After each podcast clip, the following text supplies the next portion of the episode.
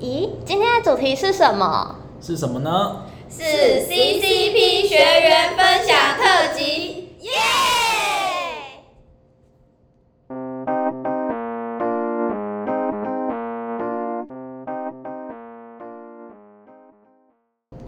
嗨，大家好，我是 Bobo。Hello，大家好，我是 Cooper。我们是这集 Podcast 的主持人。你跟我一样对于 CCP 感到好奇吗？参加 CCP 到底可以学到什么呢？今天很开心邀请到三位来自不同 CCP 小组的学员上来跟我们聊聊。刚好 Cooper 也是 CCP 中华电信小组的组员。Cooper 能不能为我们解释一下什么是 CCP 呢？好的，CCP 的全名是 Career Coach Program，中文名称是职业生涯教练计划。那这个计划已经举办了十三届了，是借由各家公司派出教练们来学校进行授课以及演讲。透过这个方式，可以让参与的学员们更加了解到各家公司的服务项目以及他们的一些面试技巧。那甚至也会有企业采访的部分，让学员可以更加了解公司内部状况。哇，听起来参加 CCP 真的可以收获很多耶！那事不宜迟，让我们请三位 CCP 学员来跟我们聊聊吧。首先是参加 CCP 泰坦小组的米娅，Hello 米娅，能不能请你跟我们说说为什么当初会想要加入 CCP 泰坦小组呢？大家好，我是来自泰坦小组的米娅。因为在提到敏捷式开发的时候呢，我们就想要泰坦。平常我们真的很难了解敏捷式是怎么运作的，再加上泰坦是一家外商软体公司，因为我们科系的背景，我很想知道一家软体公司是需要哪些的职位，以及更加深入的去了解这些工作的内容，所以让我很想要进入泰坦小组，所以我就把泰坦放在第一志愿里。那我其实蛮好奇泰坦小组的课程都是怎么进行的，因为我的印象中泰坦公司的人都蛮活泼的，很想要知道他们是怎么带动大家的。虽然泰坦参加 CCP 才第二届，可是教练们真的都非常用心，每一堂课他们都会带给我们不同的惊喜。有别于传统讲师分享的模式，它更多的是可以刺激思考的活动。在每一次跟其他学员的互动中，我们都可以更加了解这间公司的企业文化。那可以请米娅说明一下，你在泰坦小组目前有学到哪些关于敏捷式开发的相关知识，或是收获到哪些东西吗？我们在之前的课程中呢，就有提到说会以什么样的方式来实现敏捷开发的概念，而最重要的方向就是迭代、增量、时间限制，还有回顾。好奇一下，这四个方向在敏捷式开发里面分别代表什么呢？迭代就是从最重要的有到好，再到更好的一个过程，而增量呢是先完成过程中的一小部分。迭代跟增量两个结合之后，就可以让开发人员更容易了解开发的进展。而时间限制就是可以让开发的流程不容易发散。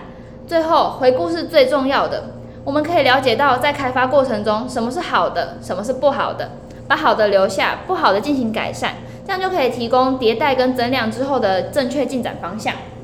那米娅想再请问一下，你在泰坦小组中，让你觉得印象最深刻的部分是什么呀？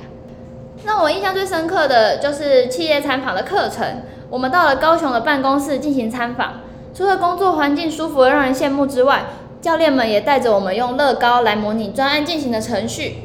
听起来好棒哦！好好奇你们平常会怎么用乐高来模拟呢？在这个游戏的过程里，我们就可以了解到这间公司平常会怎么进行一个专案，每个人需要负责什么项目，更可以体验到一个专案会遇到哪些问题，像是时间或是资源的配置。遇到问题之后，我们该怎么进行检讨之类的。哇，你把敏捷式开发说的超级详细的，感觉你在泰坦真的学到超级多东西的。我们谢谢米娅的回答。那下一位是来自永丰小组的 AB，能跟我们聊聊你当初加入永丰小组的契机吗？Hello，大家好，我是永丰小组的 Abby。当初加入永丰小组是因为看到永丰小组的教练是数位金融处的副总经理带领，因为有别于传统金融的主题，我对于永丰银行主打数位金融的课程非常的感兴趣，而且参加永丰小组的 CCP 课程不是只有纯听教练听课，诶，哇，听你这么讲，那除了讲课之外，还会安排怎么样的活动呢？嗯，教练还有安排数位金融处的 MA 学长姐回来和我们经验分享，以及教我们履历该如何撰写，还有传授给我们面试的技巧，甚至在课程规划的最后，还有团体的专案发表以及个人专案的成果呈现。课程可以说是相当丰富充实呢。咦，我好像有听说过参加永丰 CCP 小组的课程内容偏硬诶，像是你刚刚提到，除了上课之外，还要额外做专案，那你觉得这样对你来说 loading 会很重吗？诶，其实我觉得还好诶，我反而觉得做专案还能顺便累积我的作品集。像是教练给了我们的团体专案的题目为，呃，利用 AI 生成式来创新发想数位金融服务或是行销的模式。那因为由于现在 AI 人工智慧非常的火红，那也为我们生活上带来很大的便利性。我想问一下，AI 会应用在银行金融服务的哪一个层面呢？说像是聊天机器人，银行利用 AI 技术开发了聊天机器人，可以自动回答客户问题，还有提供客户服务，大大减少了等待客服人员回答的时间，还能提高客户体验还有满意度。还有还有还有，最有感的自动化流程。银行利用 AI 技术实现了自动化审核贷款申请，以及数位金融 APP 有智能投资的组合，我觉得超级适合我们懒人投资的，是一个很大的福音哎。哇，感觉永丰的课程真的很丰富哎。那如果要说最特别的优势，那你会如何推荐下一届的学弟妹来参加永丰小组呢？天啊，参加永丰小组的好处多太多了，真的是会讲不完哎。我觉得很重要的是和教练的互动。永丰教练人超级 nice，他都会很用心的带我们了解数位金融各个不同的职位，并且非常详细的说明各个不同职位所需要具备的能力还有特质。人这么好，他们还会给你们什么额外的 bonus 吗？课程结束后，永丰小组还会准备餐点，让我们聚在一起可以聊天。在聚餐时，都会分享一些职场面试的 case study。许多建设性的回馈使我们受益良多。